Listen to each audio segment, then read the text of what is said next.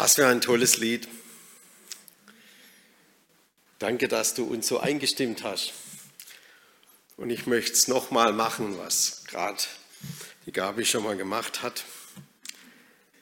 Der Herr ist auferstanden. Ja, so, so rufen wir uns das immer zu. Und das machen wir gerne. Und es ist völlig egal, zu welcher Gemeinde wir gehören. Denn diese Freude, die jetzt aus uns rausbricht, die eint uns überall hin. Und das haben wir ja gestern Nachmittag, gestern Vormittag wieder erlebt auf dem Platz vor der Volksbank. Wie diese Freude uns eint. Plötzlich haben wir alle zu, da waren ja mehrere aufgestellt. Wir waren da von der Allianz, es waren da äh, von der Baptistengemeinde aus, aus Russland, die Russlanddeutschen, und es waren die Katholischen da. Und auf einmal standen wir alle miteinander und waren am Singen.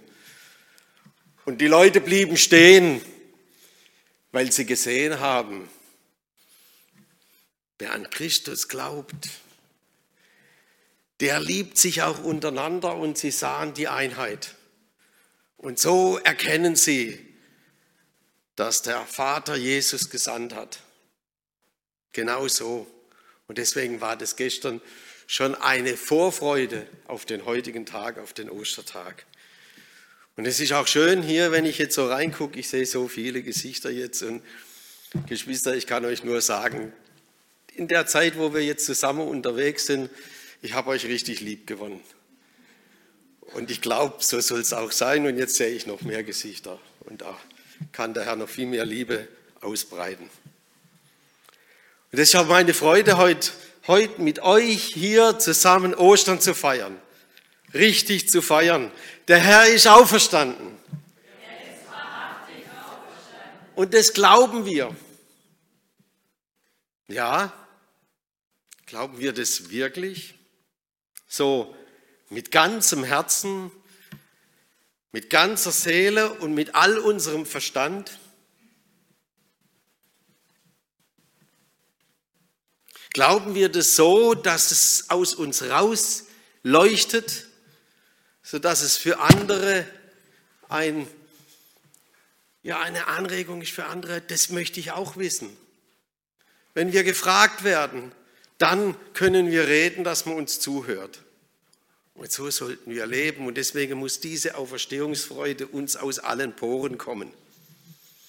Denn die Auferstehung Jesu, das ist eine Tatsache. Und ohne diese Tatsache wäre unser Glaube null und nichtig. Und doch ist diese Tatsache auch unter Christen immer wieder umstritten. Und das war schon in der Gemeinde in Korinth so. So 20 bis 30 Jahre nachdem Jesus auferstanden war, so im Jahr 50 an aufwärts. Da haben einige schon versucht, in der Gemeinde die Auferstehung Christi aus dem Zentrum zu nehmen. Es war nicht mehr das Zentrum des Evangeliums, denn Vieles am Christsein, das hat die Griechen damals, die philosophisch gebildeten Griechen in Korinth, durchaus sehr angezogen. Sie fanden das attraktiv. Aber Auferstehung eines Toten, da haben sie sich dran gerieben. Und ihr seht, es ist überhaupt nicht neu. Denn heute gibt es ja auch viele die die leibliche Auferstehung, ja, die wirklich körperliche, leibliche Auferstehung von Jesus in Frage stellen, die das leugnen. Sie sagen, die Berichte der Evangelien, die sind rein geistig zu verstehen, so im übertragenen Sinn.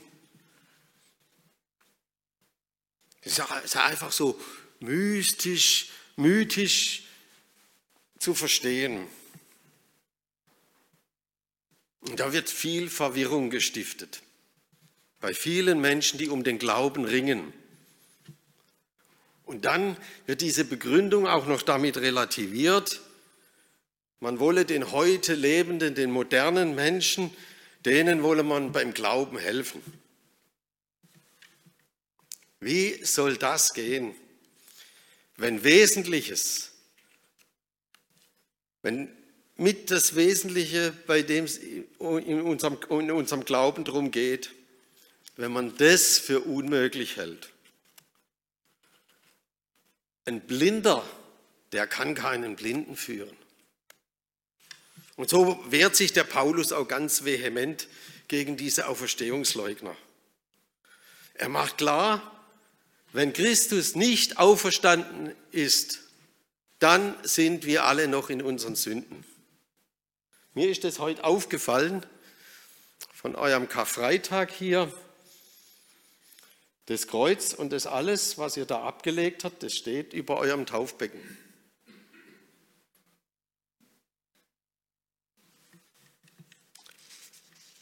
Wenn Christus nicht auferstanden ist, dann sind wir alle noch in unseren Sünden und dann gibt es auch keine Erlösung.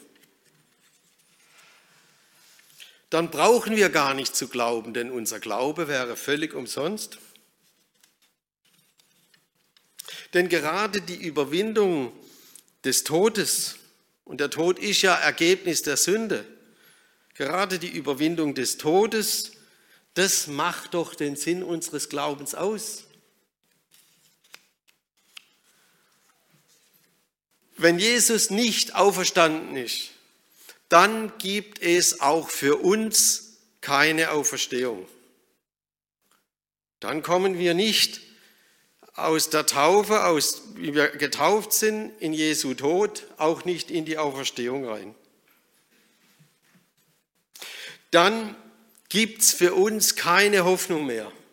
Dann bleibt uns nur noch Fatalismus.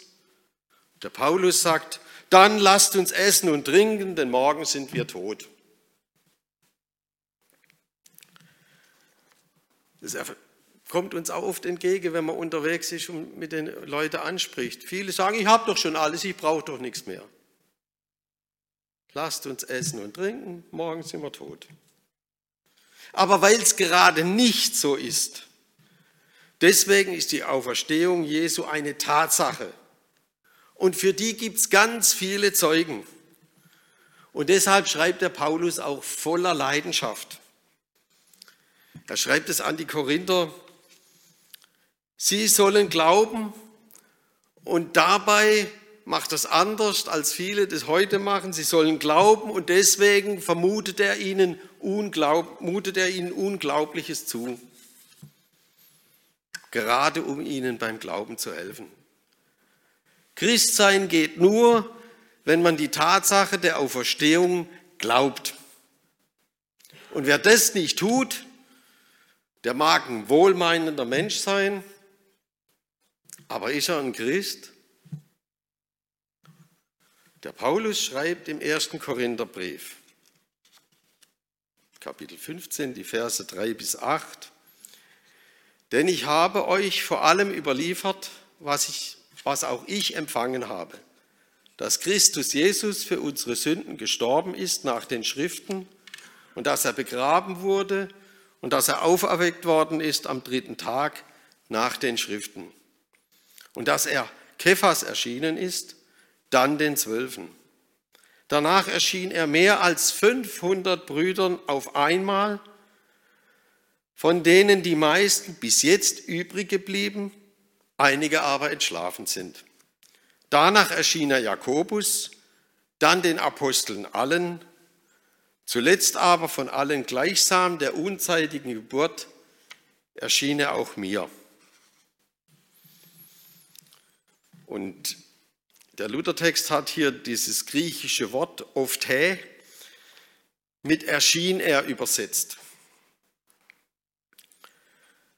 Aber wenn, wenn man dies ofthe damit übersetzt, wurde er sichtbar und so kann man es auch übersetzen dann wird es viel verständlicher. Und das Wort Ophthe, das kennen wir auch. Wir gehen alle zum Ophthalmologen, wenn wir was mit den Augen haben. Also er wurde sichtbar. Und dieses Wort wird im Urtext immer wieder verwendet, wenn es um Begegnungen mit dem Auferstandenen geht. Also Jesus wurde real gesehen. Mit den Augen wurde er wahrgenommen, nicht mythisch vor dem inneren Auge. Und das ist wichtig. Als Jesus auferstanden war, hatte er, wie wir es nach unserer Auferstehung auch haben werden, den Auferstehungsleib. Den beschreibt Paulus im ersten Korintherbrief, Kapitel 15, die Verse 35 bis 49. Und dieser Leib, der ist in einem anderen Zustand als unser jetziger. Und trotzdem ist er einer konkreten Person zugeordnet. So wie dieser Leib heute ist, wird auch der Auferstehungsleib sein. Und den hat Jesus. Aber dieser Auferstehungsleib ist dann offensichtlich nicht mehr an diese irdisch-physikalischen Bedingungen geknüpft.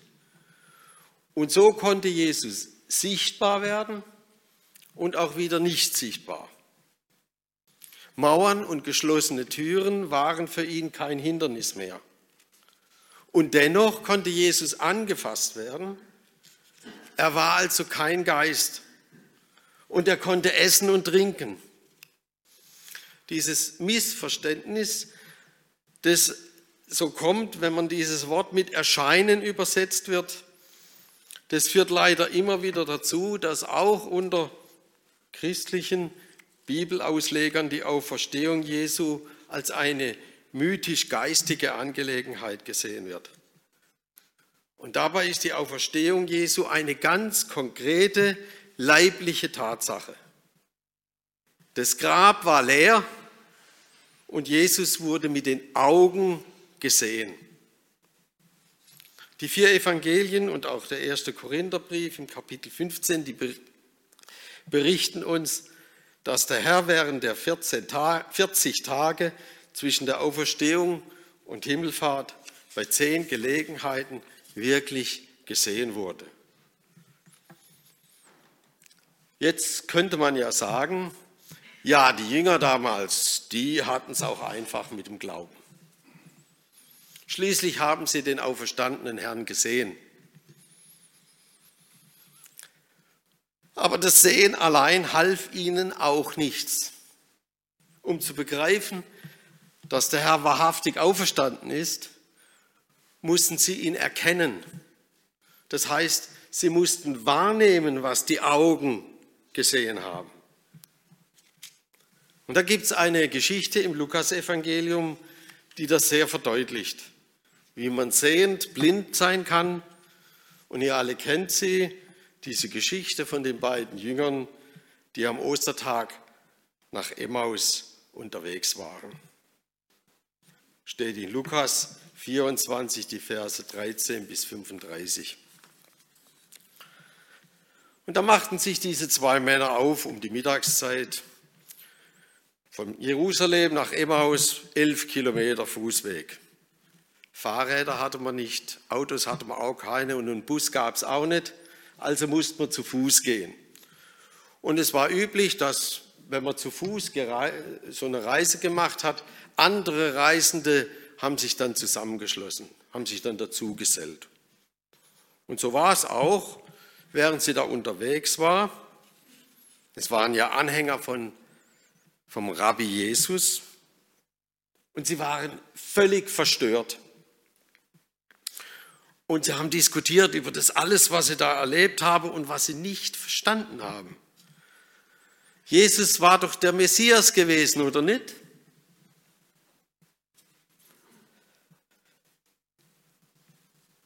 Warum hat er Israel nicht befreit?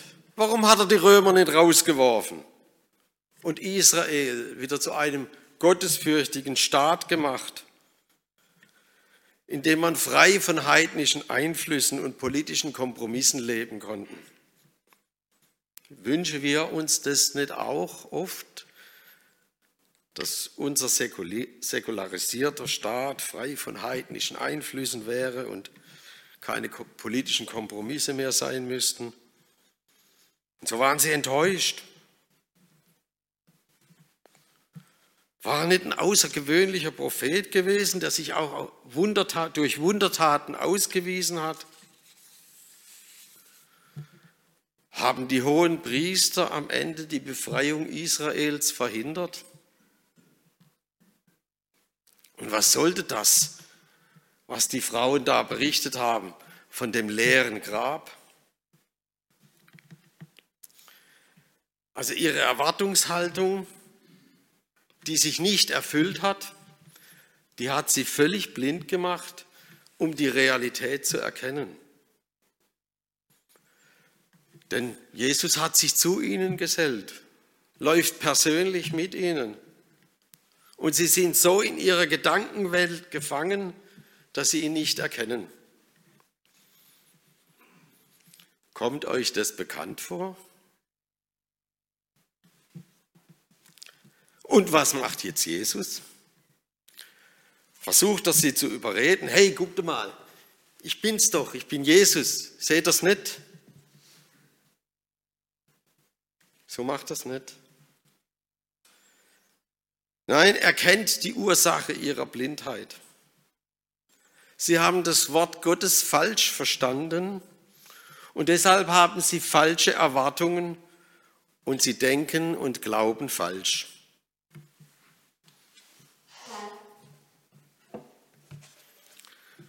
Und jetzt macht er was. Er nimmt die Schrift her. In Israel war das toll. Fast alle damals kannten die Schrift eigentlich. Von Jugend an haben sie sie gelernt. Und das ist eine jüdische Bibel. Da steht genau ziemlich alles das drin, was in unserem Alten Testament auch drin steht. Ist ein bisschen anders geordnet. Also man muss ins Inhaltsverzeichnis gucken, wenn man die Psalmen sucht aber ich habe es geguckt. Relativ wörtlich ist die übersetzt. Kann man gut mit der Elberfelder Bibel vergleichen. Unser komplettes Altes Testament. Und das hat er genommen und hat ihnen die Schrift erklärt. Also, die Schrift.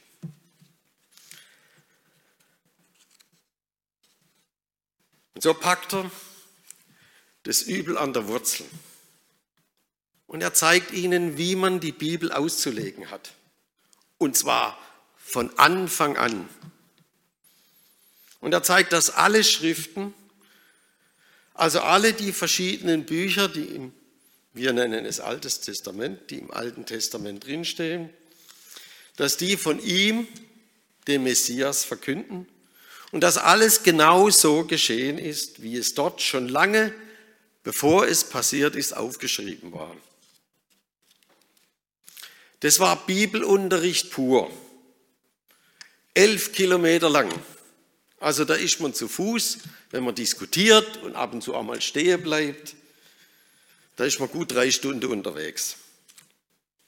Drei Stunden Bibelunterricht. Und was zeigt Jesus dabei auf? Man kann die Schrift nur verstehen, wenn man sie im Zusammenhang sieht. Und wenn man sie vom Messias her, also von ihm her, liest. Er, Jesus selbst, ist das zentrale Thema der Bibel, des Alten Testaments. Er selbst ist ja das Wort, Johannes 1. Wenn das so ist, dann ist auch das alles geschehen, was da geschrieben steht. Und die zwei Männer haben das gerade alles selber erlebt. Sie waren dabei, wie sich die Schrift erfüllt hat. Da fehlt aber noch was. Richtig, die Auferstehung. Aber auch die steht schon in der Schrift, zum Beispiel Psalm 16, Vers 10.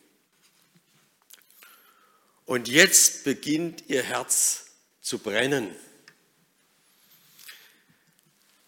Geschwister, wenn das Herz zu brennen anfängt, dann sind wir ganz dicht dran, den Auferstehenden zu sehen und zu erkennen.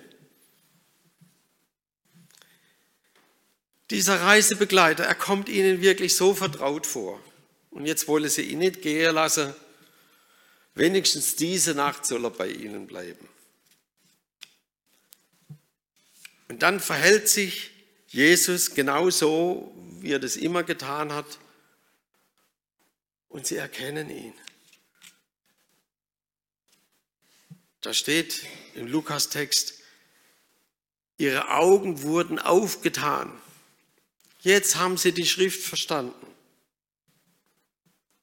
Und so sind die Augen entlassen worden aus der Gefangenschaft der falschen Vorstellungen. Weil sie es nicht für möglich gehalten haben, dass der tote Jesus auferstehen könnte. Deswegen haben sie ihn nicht erkannt.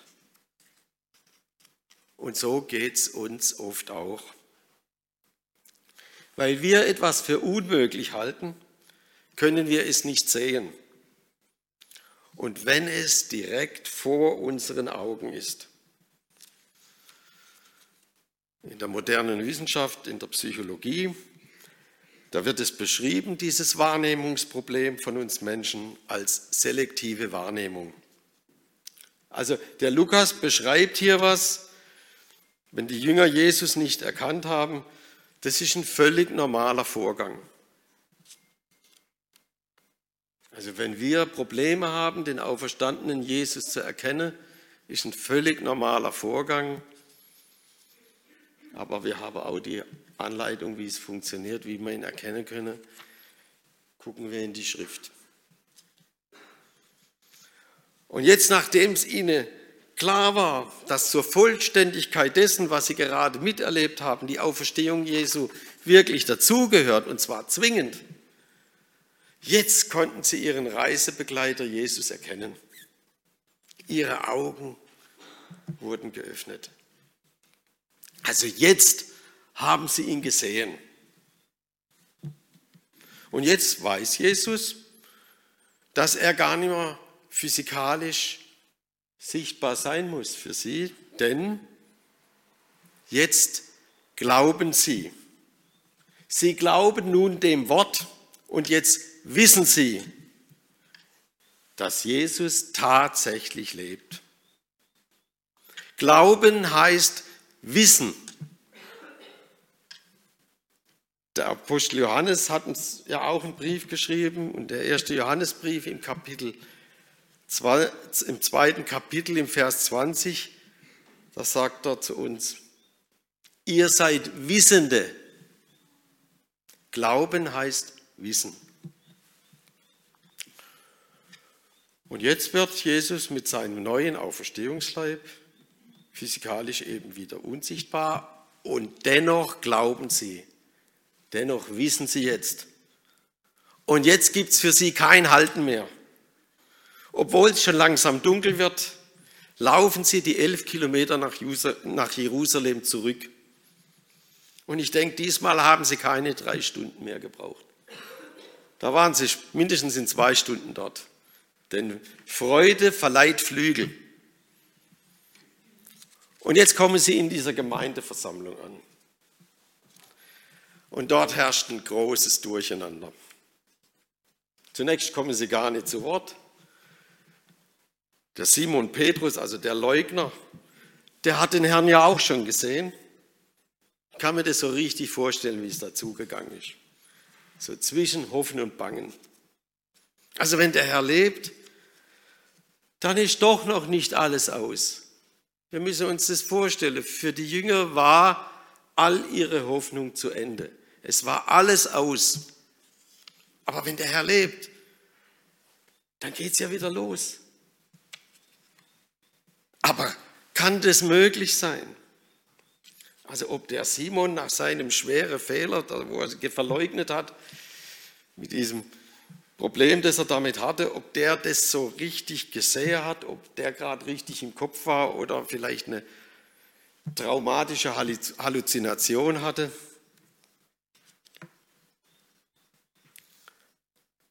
Und jetzt kommen auch noch die von Emmaus zurück und die wolle ihn auch gesehen haben.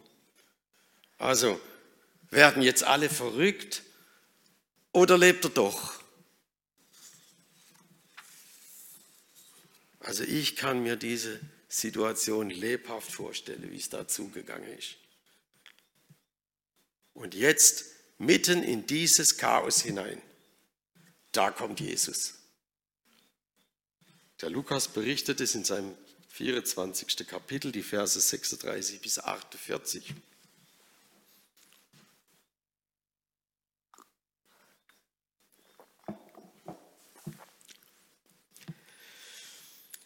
Aber als sie aber davon redeten, trat er selbst, Jesus, mitten unter sie und sprach zu ihnen, Friede sei mit euch. Sie erschraken und fürchteten sich und meinten, sie sähen einen Geist. Und er sprach zu ihnen, was seid ihr so erschrocken? Und warum kommen solche Gedanken in euer Herz? Seht meine Hände und meine Füße. Ich bin's selber. Fasst mich an und seht, denn ein Geist hat nicht Fleisch und Knochen, wie ihr seht, dass ich sie habe. Und als er das gesagt hatte, zeigte er ihnen die Hände und die Füße. Als sie aber noch nicht glaubten vor Freude und sich wunderten, sprach er zu ihnen, habt ihr etwas zu essen? Und sie legten ihm ein Stück gebratenen Fisch vor. Und er nahm's und aß vor ihnen. Er sprach aber zu ihnen, das sind meine Worte, die ich zu euch gesagt habe, als ich noch bei euch war. Es muss alles erfüllt werden, was von mir geschrieben steht im Gesetz des Mose, in den Propheten und in den Psalmen. Da öffnete er ihnen das Verständnis, so dass sie die Schrift verstanden und sprach zu ihnen, so steht's geschrieben, dass Christus leiden wird und auferstehen von den Toten am dritten Tage und dass gepredigt wird in seinem Namen Buße zur Vergebung der Sünden unter allen Völkern. Fangt an in Jerusalem und seid dafür Zeugen. Also das war die zweite Bibelstunde, die Jesus am Tag seiner Auferstehung da hält. Und wieder konnten viele Jünger nicht glauben, was sie sahen. Sie brauchten das richtige Verständnis der Heiligen Schrift. Nur so konnten sie erkennen und nur so konnten sie sehen.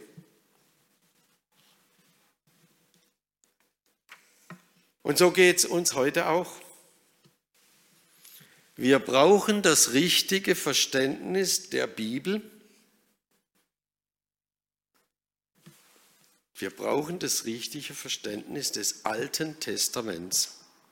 Ohne den in der Schrift angekündigten Opfertod Jesu am Kreuz gibt es keine Erlösung. Und ohne Auferstehung gibt es keinen Freispruch.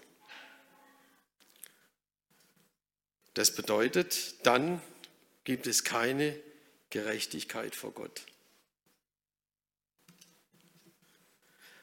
Aber wenn die Wahrheit im richtigen Verständnis des Alten Testaments liegt,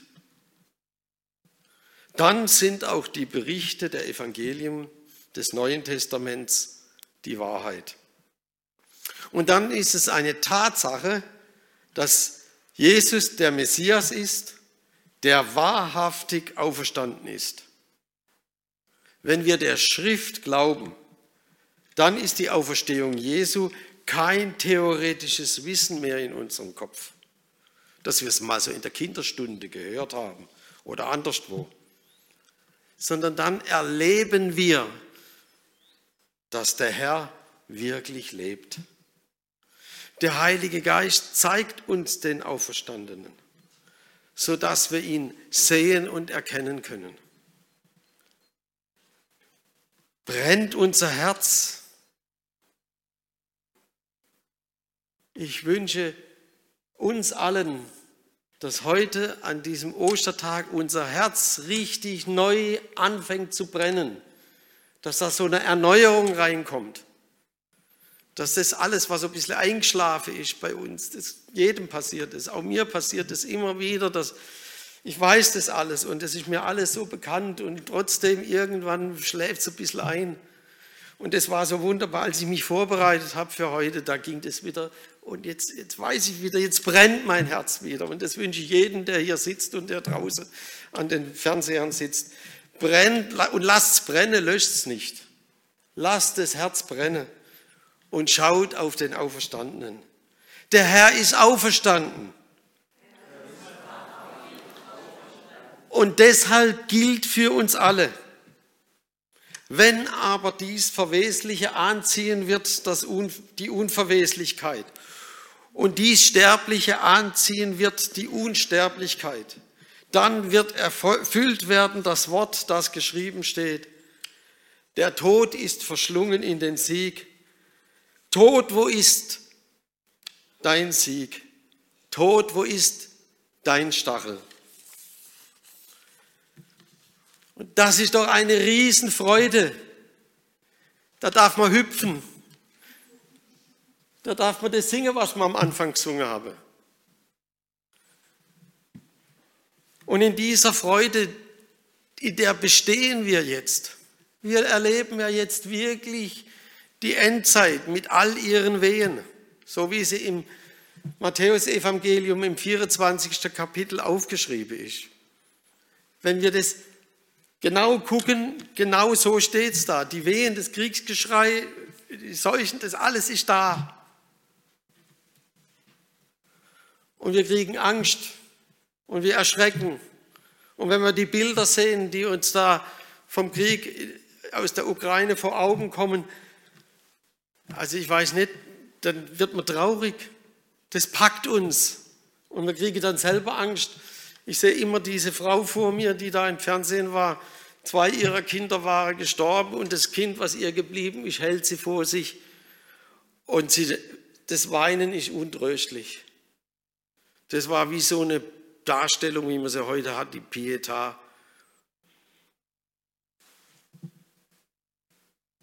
Das ist etwas, was uns wirklich anspricht. Das ist Endzeit.